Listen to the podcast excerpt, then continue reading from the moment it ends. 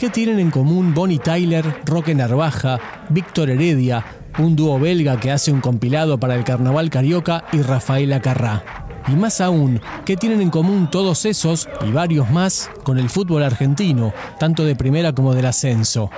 En este episodio vamos a conversar con Manuel Soriano, autor de Canten Putos, una historia incompleta de los cantitos de cancha que casi como un detective y para encontrar respuestas recurre a sociólogos, a músicos, a antropólogos y también a amigos futboleros de diversos equipos.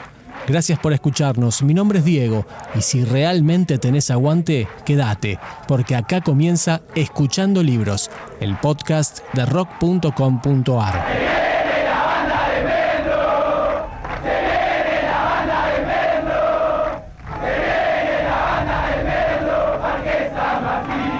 Bueno, Manuel, antes que nada, eh, el agradecimiento por este ratito que nos dedicas desde Montevideo, donde estás instalado ya hace unos cuantos años. Y vamos a empezar, como ya es una costumbre, por una pregunta que nos lleva al comienzo de todo esto.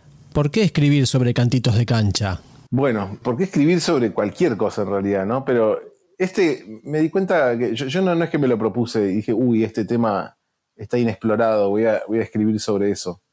Eh, sino era que más bien algo que, yo siempre tenía un poco en la cabeza.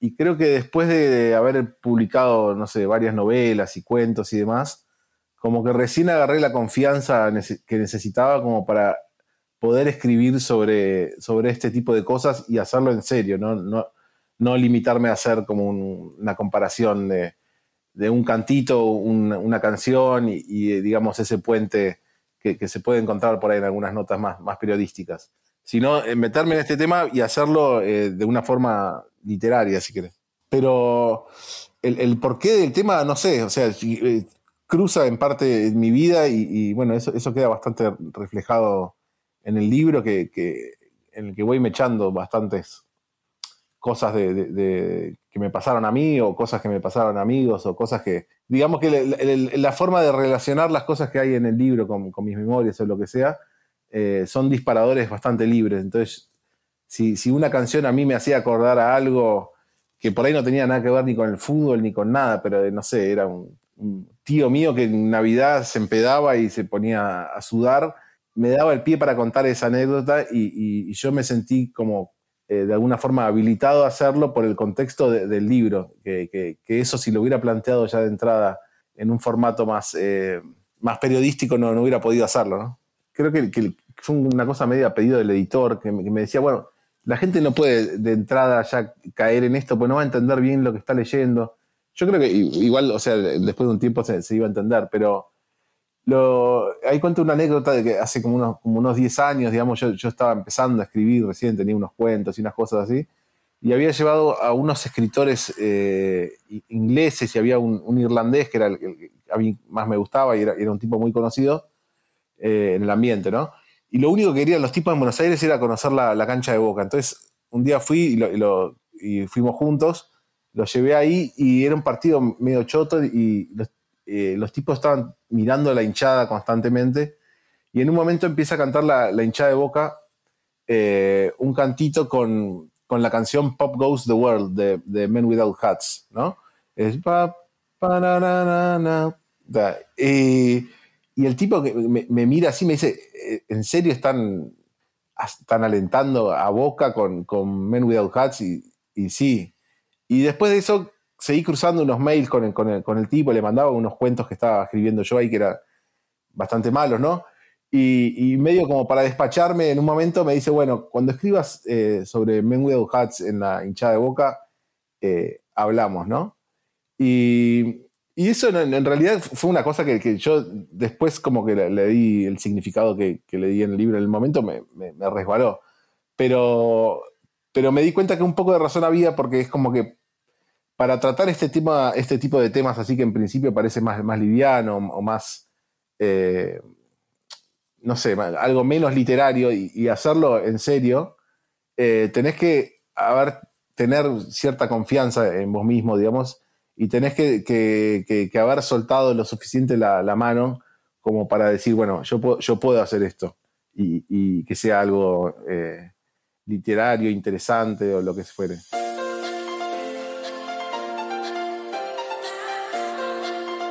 Perdón, perdón, interrumpo un toque la charla para recordarte que esto es Escuchando Libros el podcast de rock.com.ar. Estamos en Spotify, estamos en iTunes, en Google Podcast y en todas las plataformas que están dando vueltas por ahí. Te pedimos que por favor te suscribas, que nos califiques, que nos dejes tus comentarios.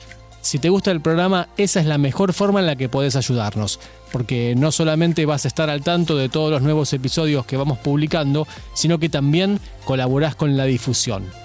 Ahora sí, no te robo más tiempo. Seguimos con Canten Putos, charlando con Manuel Soriano. ¿Cuántas canciones o cuántos cantitos identificaste? ¿O cuál es la, más sorprendente o la más bizarra? Porque hay, hay tantas opciones de cosas obvias, Fito qué sé yo, este, Turf, y hay otras que son realmente, que son las que, las que más eh, jugo le sacás, digamos, en tu relato, que son las, las difíciles de ubicar. ¿Cuál, ¿Cuál te parece más sorprendente, más bizarra? Cuando empecé el, libro traté de, ir sobre todo a ese tipo de cantito que, que no se sabe bien de dónde viene, que, lo que tiene la gente en la cabeza es el cantito de cancha, incluso se puede llegar a olvidar que eso proviene de una canción. Eh, esa canción muchas veces desaparece. Entonces, esos eran a mí los que, los que más me interesaban. Claro. Y entonces sí, cuando, cuando empezás a buscar, algunos tienen autores conocidos o, medio olvidados, otros tienen autores que no los conoce nadie. Por ejemplo, uno de los cantitos más, famosos que, se quedó en el fútbol, que es el de, el de La Concha de tu Madre All Boys, ese cantito antes de eso se hizo como, como, una canción de aliento para, su equipo. Aparece en, la película Héroes, que, es la que canta Maradona y, demás en, el vestuario. Eh, se cantó también en, marchas políticas, con ese mismo ritmo, ¿no? Con, otra letra. Y eso, por ejemplo, eh, proviene de, una, de una balada que, escribió un, un, productor argentino que se llama Richard Mochulske, y el tipo estaba viviendo en México, yo me lo imagino como el, clásico productor argentino en, México, y conoció ahí a una chica que se llamaba Sonia Rivas, que tenía unos 20 años, cantaba en festivales y demás, se enamoraron, se casaron y demás, y ahí hicieron esta, esta canción y se vinieron para Argentina, y ahí fue cuando esta canción empezó a, pegar en Argentina, eh, que se llama Atrévete a decírmelo. Pero bueno, lo que pasa con esto, por ejemplo, es eh, si, vos pones el, video de Atrévete a decírmelo en, YouTube, eh, para empezar, el, primero que te aparece eh, está, el, que lo compila es, un youtuber que, se ve que es fanático de las baladas, entonces su, nombre es Rafael Baladas, ¿no? Ese es como el nombre de su programa. y tenés una foto de él ahí mirando el horizonte, como todo, todo con, toda la pinta de baladista y sube esta canción y algunos le comentan qué linda estas canciones de cuando éramos jóvenes y, nos enamorábamos y demás. Y de repente el quinto comentario es eh, les vamos a quemar Floresta y, el sexto es la concha de tu madre lo boys. Entonces, claro, ese tipo de saltos se, da constantemente con, los cantitos de cancha, porque muchas veces vienen o, de un cantante country yankee o de un tipo que hizo un musical para, eh, perdón, que hizo una canción para el musical Hair en los 60 eh, y de ahí fueron saltando, algunos le vas encontrando también los eslabones en el medio, ¿no?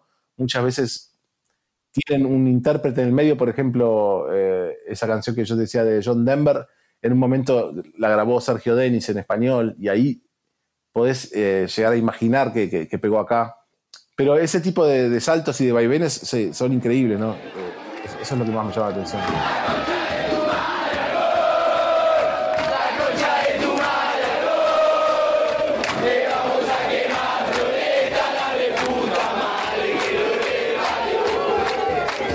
Algún momento del libro vos medio que como que tirás alguna teoría sobre cómo es que se adaptan las canciones, ¿no? Eh, y me gustaría ir un poquito hacia ese lado. ¿Imaginás a los barra que se juntan en la casa de alguno para pensar las letras antes de ir a la cancha? ¿O que se agrupan ahí en el medio de la tribuna?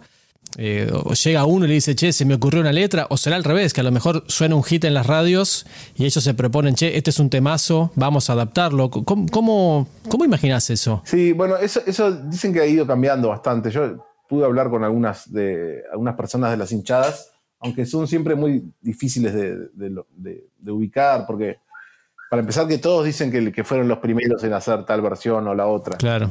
Ahora, por lo general, lo que, lo, eh, que, lo que hacen es, eh, cuando tienen algún tiempo muerto, así en asado o en algún viaje en bondi largo, ¿no? Que cuando se iba a jugar afuera o en alguna una, cosa así, se juntan los, los tres o cuatro que, que, se dan más maña para eso y, van tirando sobre la canción que, ya la tienen en mente, o sea, lo, primero que tienen es la, la, melodía y sobre eso van cambiando las, palabras. Eh, según lo, que quieran transmitir, digamos. Un poco ese es el, método que, parodia Capusotto en, su, su, sistema para, hacer canciones de fútbol, que es eso, ¿no? Y agarraba, no sé, una canción El Oso, una de Spinetta y le cambiaba palabras por yuta, cagón y, todo ese tipo de cosas que él decía relacionadas al fútbol, ¿no? Eh, pero eso también cambia, o sea, porque a mí una cosa que me interesaba, por ejemplo, era saber quién es la persona que, porque hubo una persona en, algún momento que estaba escuchando eh, It's a Hard Take de Bonnie Tyler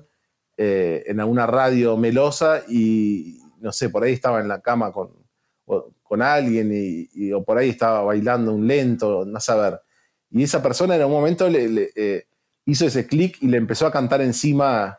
Puede haber pasado así también. Claro. Y, que esa persona después fue y, le dijo al a los que le correspondía de la hinchada, le dijo, mira, se me ocurrió esto con esto, y después por ahí la completan, pero ese chispazo inicial, que, siempre se da en cualquier cosa creativa, es, imposible de identificar. Y, un poco creo que eh, el libro tiene como esa esperanza, sobre todo en el subtítulo, ¿no? que, dice que es una historia incompleta, de, que aparezca gente que, diga, mira, este fui yo, este fue mi tío, este, por más que hmm.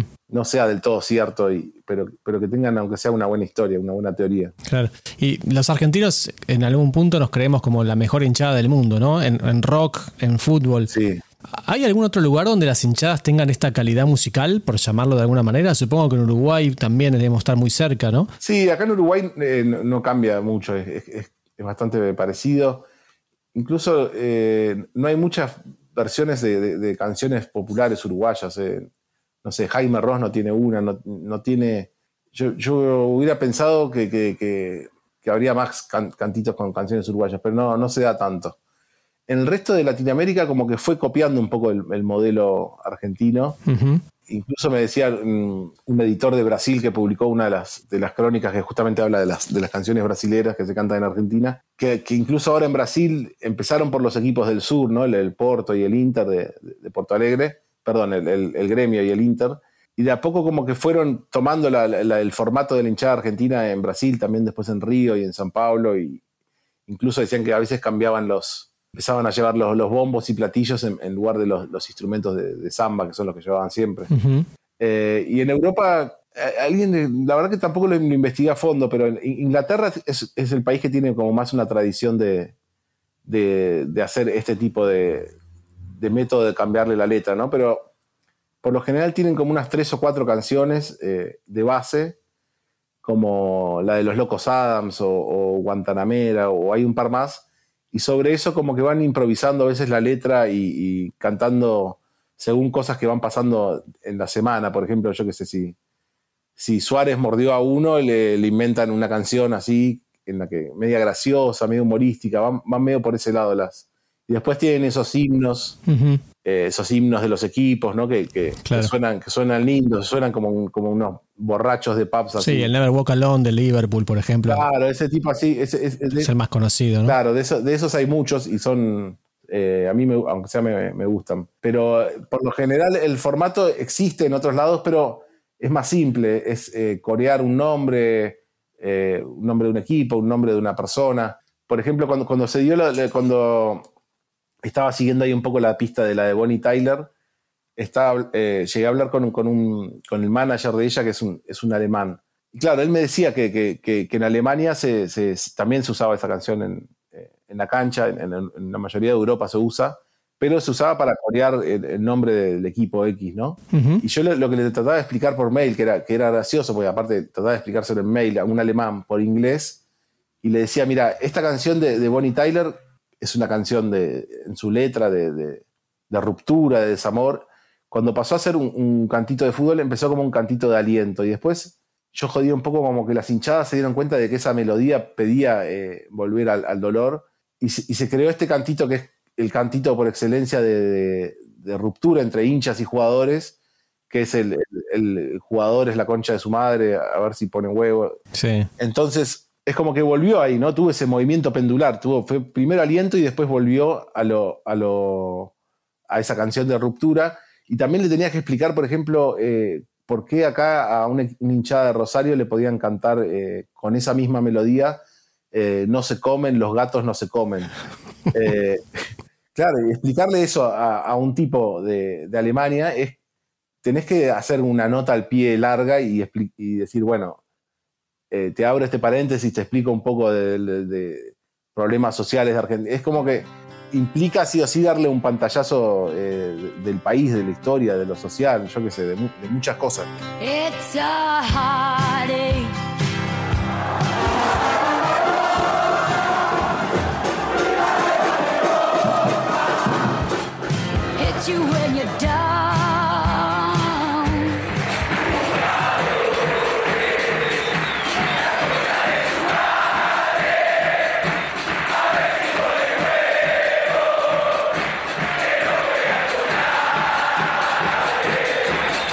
medio que tenemos una contradicción, ¿no? Porque la creatividad de los cantitos, el orgullo ese que nos genera, de alguna forma termina avalando la necesidad de tener unos barra bravas. Sí, sí, es que está lleno de, contradicciones. Primero, una de las cosas que me decían eh, las personas que estudiaban también un poco esto, es que hay mucha gente que inventa cantitos, ¿no? se inventan en las peñas, se inventan en grupos de amigos, pero después para lograr imponerlo en una cancha, necesitas sí o sí el, aval del, grupo central del equipo, o sea, la, barra. la barra, claro. Eh, porque tenés que mantenerlo, cantarlo 20 minutos, eh, tapar a otro si, si, está cantando a otra facción de la hinchada, si está, si está cantando otra cosa. Necesitas eh, imponerla, ¿no? Y un poco viene de lo que decías antes, es que por un lado decimos ¿no? que somos la, mejor hinchada del mundo en fútbol y en rock también pero también decimos, no, hay que, hay que los cantitos eh, que tengan contenidos violentos, eh, homófobos, racistas, eh, no, hay, no, hay que, no hay que cantarlos más y hay que, hay que prohibirlos. y, después, por el otro lado, cuando, cuando ves un hincha, no sé, mexicano o español que, cantan Sí se puede, o los españoles que cantan...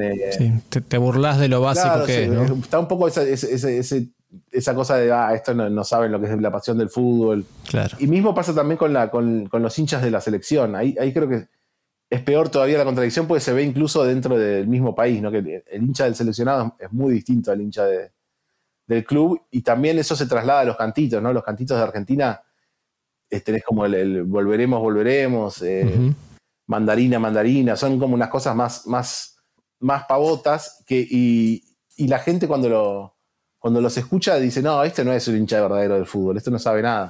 Pero cuando tenés que poner un contraejemplo de eh, cantito de fútbol es tal otro, el, ejemplo que usás es un cantito que sí o sí tiene ese, contenido eh, violento o lo que fuere. Eh, y lo mismo un poco pasó con, con el rock también, o sea, cuando, no sé, hablaba el cantante de DC, y, se, y decía, qué locura la hinchada en Argentina, no sé qué, seguramente en ese lugar había mucho más personas de, las que estaban habilitadas para entrar y estaban todas agolpadas de una forma peligrosa y prendiendo una bengala y, eh, todo ese tipo de cosas que estéticamente son maravillosas, porque eso hay que decirlo, porque si no, no, tendría ningún sentido que, se hicieran. Y por el otro lado, eh, bueno, tienen las consecuencias que, todos sabemos que pueden tener. Todos los días bailando su habitación.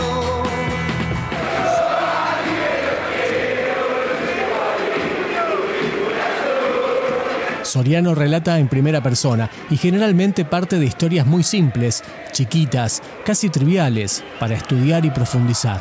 Por ejemplo, un mensaje que recibe de un amigo que le dispara esa curiosidad por averiguar el origen del cantito.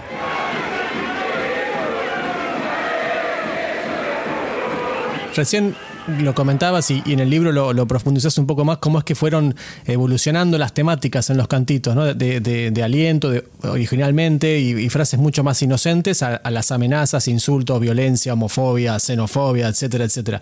¿Cómo imaginás que serán los cantitos en 10, 20 años? ¿Se puede hacer un, se puede trazar una tendencia o, ni idea? está difícil. Eh, una de, de, las cosas que se pregunta mucha gente es si va a acompañar, por ejemplo, el cambio que hay eh, en cuanto a, los cuidados sociales, digamos, de no decir ciertas cosas y, y, por ejemplo, a las cosas relacionadas a la, homofobia o cosas relacionadas a la violencia. Si eso en algún momento se va a prohibir o, o si se va a ir diluyendo socialmente y acompañando, digamos. Sí, o se van a ir deteniendo los partidos, como sucede hoy en día. Hay determinados cantitos que, quedaron este, afuera y otros que son igual o, peor de agresivos que, están habilitados, digamos. Sí, sí, bueno, cuando, cuando pasó eso, que, el referee está obligado, digamos, a cortar el partido cuando hay cantitos xenófobos, eh, mucha gente se preguntó también, bueno, ¿y, qué, qué, pasa cuando, cuando, cuando hay un canto que, es homófobo o que es violento?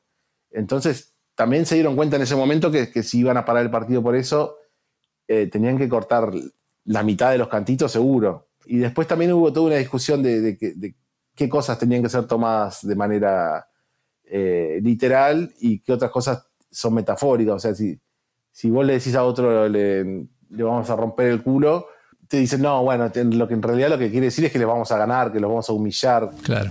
Entonces dice, no, es una metáfora, no discrimina. Pero bueno, también si, si tomás como toda la carga simbólica de, todo eso y, ves por dónde viene a hacer la metáfora, te das cuenta que, no, que, van todos más o menos en la, misma dirección.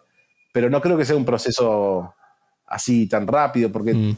tampoco a veces esas prohibiciones, a veces lo que pasa es, maquillar, eh, o sea, maquillan un poco las cosas y, le ponen un poco de barniz, pero tampoco es que solucionan problemas de, fondo. No sé si, si si hay más o menos xenofobia en los hinchas, eh, ahora que no pueden cantar eh, qué tal hinchadas de Bolivia y Paraguay. Claro, no lo expresan. Claro, no lo expresan ahí en ese momento eh, a través masivamente. Pero es, un problema mucho más, mucho más jodido que, meter una, una simple prohibición.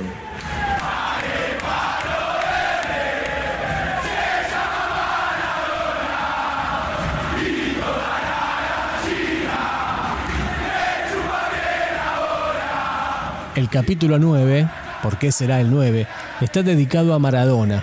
Se llama Diez palos verdes, en referencia al cantito de la hinchada de Boca. Comienza imaginando cómo sería el día que Diego se muriera. Sí, eso fue, fue, fue muy raro lo que pasó con esa, con esa historia, porque yo me acuerdo que la escribí después de que Maradona asumió con, gimnasia, y a mí como cuando, cuando vi toda esa escena de que él él entra a la cancha y estaba como un poco perdido y le cuesta hablar y demás. Sí. Me dio como, me dio como mucha tristeza toda la situación.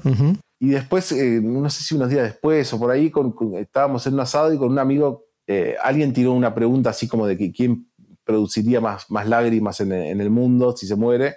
Y empezamos a, imaginar cómo, cómo, cómo, sería el día de la muerte de, Maradona. Pero claro, bueno, estaba el factor COVID que en ese momento no, no existía. Mm tratamos como de pensarlo el momento exacto, ¿no? De cómo es, vos estás en, tu casa y, te enterás, ¿qué haces? Salís a la calle, hablas con alguien, ¿qué haces? Vas a la, plaza. Entonces imaginamos toda esa situación, incluso en ese momento, creo que era, estábamos cerca de diciembre, ¿no? Estaba como Macri ahí medio eh, temblequeando, entonces decíamos, bueno, si, si llega a pasar ahora, muerte de Maradona, plaza llena, eh, diciembre, puede haber tres días de, anarquía en, la ciudad tranquilamente. Entonces, mm. algunas cosas de esas yo creo que pasaban, después fue, fue todo muy, eh, muy extraño por el, por el tema también de que, la gente no, no, podía salir a la calle, pero en ese momento salió igual. Y aparte la nota esa la, publicaron como adelanto del libro el, el, día de, del cumpleaños, del, 31 de octubre, y esa misma noche creo que lo internan. Yo me acuerdo que la editora me jodía me decía, no, lo, lo no sé qué. bueno, digamos que igual el Diego ya venía coqueteando con, con, la muerte hace rato, digamos, no, se me puede adjudicar la... La autoría intelectual. Claro, más allá de todo eso me, gustó porque eh, sí es, una crónica que, está basada en los cantitos que, le dedicaron a Maradona, que, no son tantos ni, ni, tan buenos, pero también es como una especie de repaso sobre, sobre su vida, digamos, y la influencia por ejemplo, una de las cosas que más me gustaba a mí de los cantitos de él, que, que, no, no, son tan, en realidad tan, tan buenos, incluso me parece que el mejor, que es el, el que, le, hace la hinchada de Napoli, ¿no? El, el de Vista Maradona. Sí. Pero había unos cantitos, por ejemplo, que, como el, Maradó, Maradó, que es un cantito muy simple, pero, pero tiene varios niveles, ¿no? lo podías escuchar, por ejemplo, cuando, cuando, cuando estaba Maradona mismo, que se lo cantaban a él. Después se, le se cantaba también en, eh, en los seleccionados post-Maradona o cuando Maradona estuvo un, rato afuera. Y ahí era, era, como un reclamo, ¿no? Se le cantaba como reclamo, era como pidiendo que fue Maradona o pidiéndole a esos jugadores. Marcando la ausencia, ¿no? Claro, marcando la ausencia. Y después, otra cosa interesante era que, era que cuando había un jugador, un, pibe, por ejemplo, que gambeteaba cinco y hacía, o hacía un lujo o algo, se le podía cantar Maradó, Maradó. Y después, como lo, más extraño por ahí era cuando pasaba a ámbitos sociales también, ¿no? Ahí, yo, ahí cuento una anécdota en el libro que estaba en, un bar en, Mar del Plata y, de repente se empezaban a escuchar gemidos y, ruidos de sexo desde el baño. y casi que, estábamos todos mirando, eh, pararon la música y cuando sale la pareja le empiezan a cantar al, pibe, ¿no? Marado, Marado.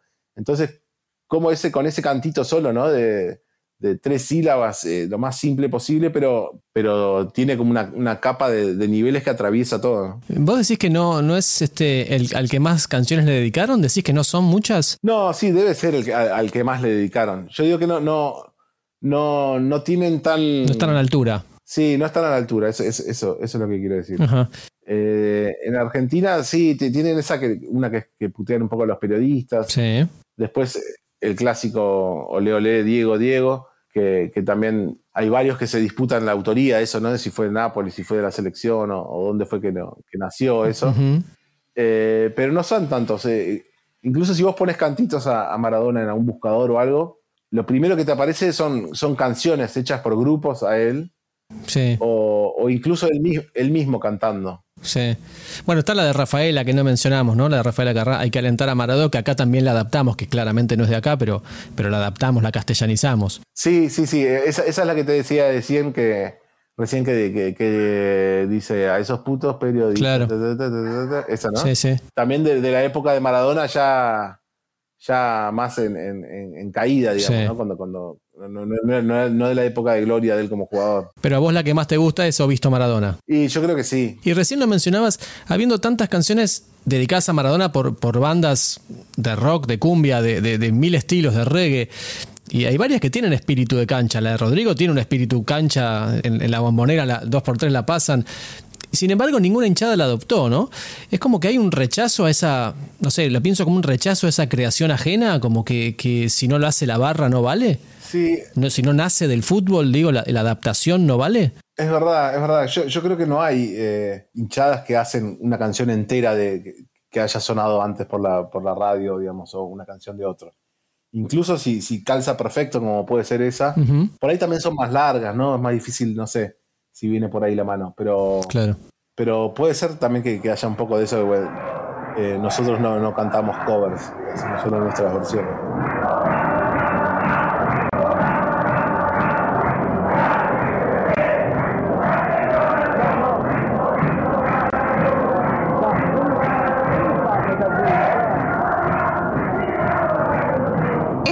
Escuchando libros. Puedes encontrarnos en Spotify, en Apple Podcast, en Google Podcast o en tu reproductor de podcast favorito. O si preferís, nos buscas en rock.com.ar barra podcast. ¿Tenés curiosidad para ir por más o, quedaste satisfecho? Digo, porque muchas veces hay algunas cosas que te quedaron como inconclusas, digamos, en tu investigación, que no llegaste a poder determinar dónde está el link. ¿Seguiste avanzando? ¿Tenés idea de, seguir avanzando o, ya te das por satisfecho con dejar la, duda? No, mira, eh, por ahí me, creo yo que me puede llegar a pasar con algún cantito en particular que, me quedó ahí picando. Me quedó picando la idea de desarrollar su historia detrás, digamos. Pero en los que son las búsquedas esas, yo creo que, no, porque a veces hasta, hasta me gustaba, a veces al principio me, frustraba un poco, digamos, que cuando no me respondían y demás, pero después como que la, las, crónicas en sí, digamos, no eran, no eran tanto sobre el resultado, sino sobre, sobre cómo era ese proceso de búsqueda, ¿no? Para eso también me llevó a mí como un tiempo. Yo creo que cuando, cuando hice la segunda de ellas, que es la que investiga un, supuesto plagio ahí entre Belan Sebastián y, y Roque Narvaja y todo eso, que es, es, una crónica un poco delirante. Sí. Ahí creo que me di cuenta como que, que estaba formando de alguna forma un, un personaje, ¿no? Que era, que era yo, que era el, el investigador, ¿no? Como una especie de detective a través de internet. Porque también hacía cosas como, como tratar de contactar a, no sé, un, un compositor de California, entonces tenía que entrar a su Facebook, buscar eh, sus amistades, yo qué sé, buscaba qué, qué fotos tenía, eh, les mandaba un mensaje, le contaba lo que estaba haciendo. Para hacer todas esas cosas, y, y creo que tampoco tenía mucho sentido que me, que me respondieran. A veces sí estaba bueno que, que me respondieran, pero, pero me gustaba más como la, la idea de, de- de- de- de plantear, bueno, yo estoy buscando a este tipo que compuso esta canción, eh, no sé, en 1960 y, y ahora yo le estoy escribiendo que hay hinchada de San Lorenzo que, que- que la canta, no sé, diciendo sos puto y sos cagón y cualquier cosa así. Claro. Eh, entonces, en, los casos que me respondieron, por lo general, es como que no pasa mucho tampoco de decirte, ay, sí, qué interesante. ¿Qué te van a decir? no? Eh, entonces, claro, no te podían decir mucho más que eso. Entonces, eh, no, no me molestaba, digamos, las veces que, que quedó inconclusa, aparte le daba como, como cierto aire de, de misterio a la cosa. Ei, meu amigo Charlie.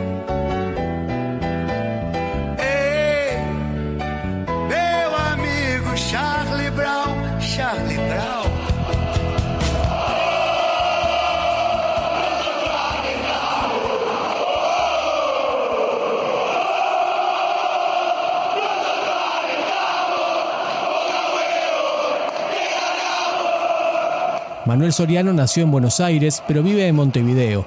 Publicó libros de cuentos, también novelas, y ganó en 2015 el premio Clarín Novela. Este libro fue publicado por Gourmet Musical y agrupa algunas crónicas que se leyeron previamente en revista Anfibia y en Brando de Argentina, como también en otras publicaciones de Uruguay y de Brasil.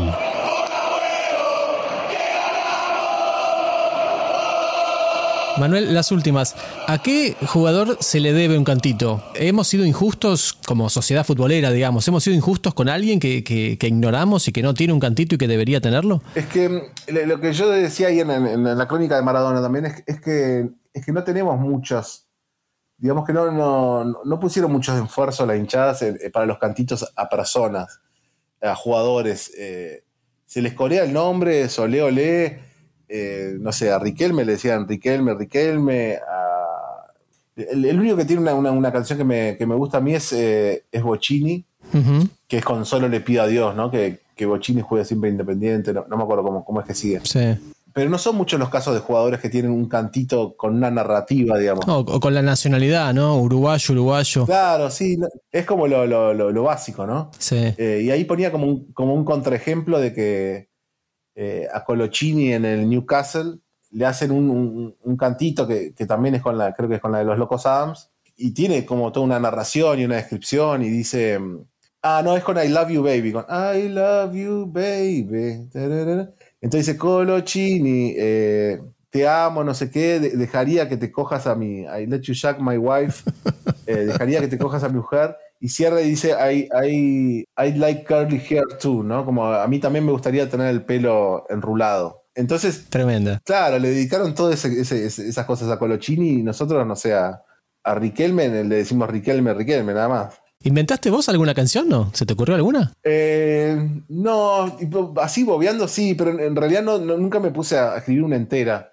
A veces sobre alguna canción le cambiaba alguna cosita para, Para adaptarla. para adaptarla y después me pasaba también y, y- y cuando lo conté, eh, mucha gente me dijo que le, que le pasaba lo mismo, que en vez de cantar, no sé, por ejemplo, Dale Bo, cantaba con el nombre de, de- de mi hija o, o- Ujú. y, e- y ella se- después de un tiempo que, que llegó a entender más, eh, lo hacía y, y- y le cantaba con el nombre del perro. Eh, ese tipo de cosas así, sí, pero, Sí. pero no, no inventar una canción como diciendo, va, quiero imponer esta para, para que se cante en la, en la cancha. Primero porque no. Te la cambio entonces. Sí. ¿Imaginás algún cantito para vos? No, estás loco. No, no hay, no hay forma que te coreen No, no sé. presentando el, el libro así masivamente ahora en el Estadio Centenario o algo así, ¿no? Eh, fa, no sé, no sé, porque eh, si fuese en Argentina me podrían, a mí no, pero podrían corear uruguayo, uruguayo, pero acá no sé si, si, si ponen argentino. Bueno, la hinchada del Manchester le ha gritado argentino, argentino a Tevez, ¿no? Sí, sí, pero acá en Uruguay no sé si, si qué le cantan a los argentinos que juegan bien. Ahora Vergesio, bueno, ahora justo hace un rato que no la mete, pero, pero es el capitán y el, y el ídolo de Nacional. Juega Gallardo cuando estaba, cuando jugaba en Nacional también. Sí, Gallardo también le fue bien. Eh, no son tantos, ¿no? Los casos de argentinos que, Claro. que vienen a jugar acá, porque por lo general están como o en la caída de su carrera o, Sí, sí, sí. no sé, Vino Solari, Placente, muchos ahí ya haciendo sus últimas cosas. La última, de todo lo que investigaste, ¿qué fue lo que más te llamó la atención y que no sabías antes de empezar? Eh, para que no sabía, en realidad, no sabía casi nada. Pero hay una que, por ejemplo, que a mí me, me agarró de sorpresa totalmente, porque yo estaba en realidad siguiendo la pista de otra canción, que era esta de, de Roque Narvaja, ¿no?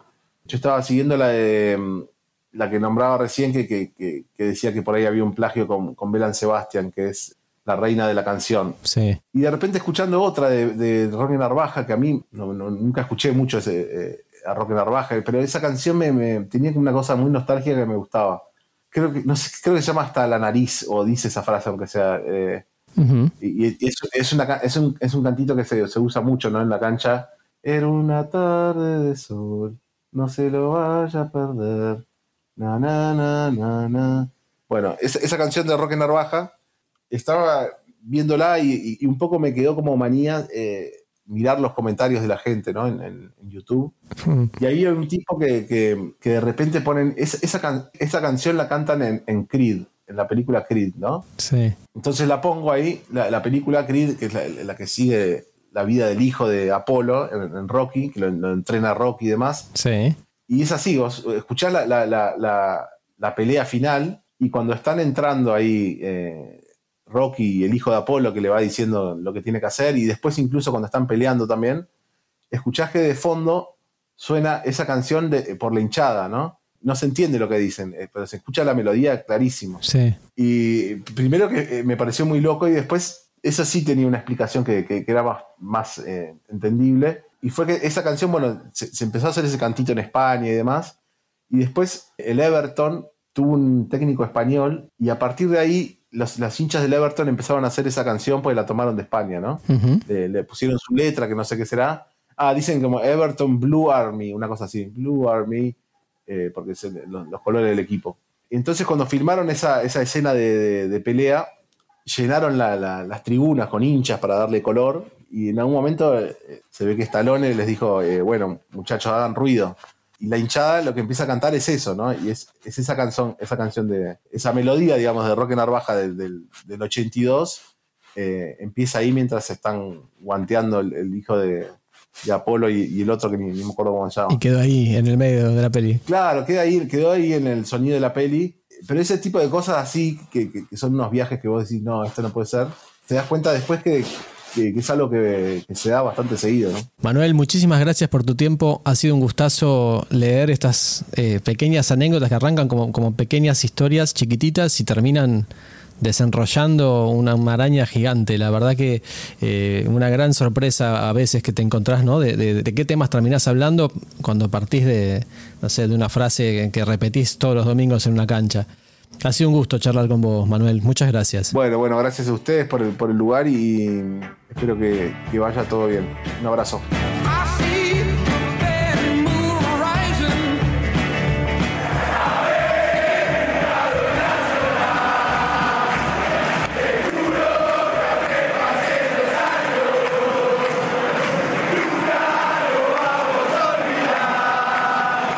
Escuchando Libros es un podcast de rock.com.ar, pionero en Argentina en la producción de contenidos multimedia vinculados a la música.